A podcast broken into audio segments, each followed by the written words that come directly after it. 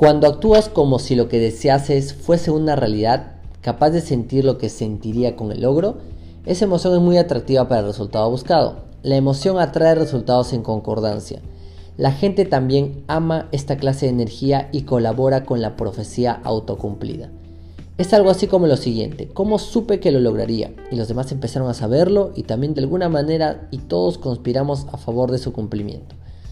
Actúa como si todos tus resultados fueran visibles. Eso te dará un aura y un magnetismo tan irresistibles que la gente empezará a creer en tu visión y retroalimentará tu sueño soñando contigo.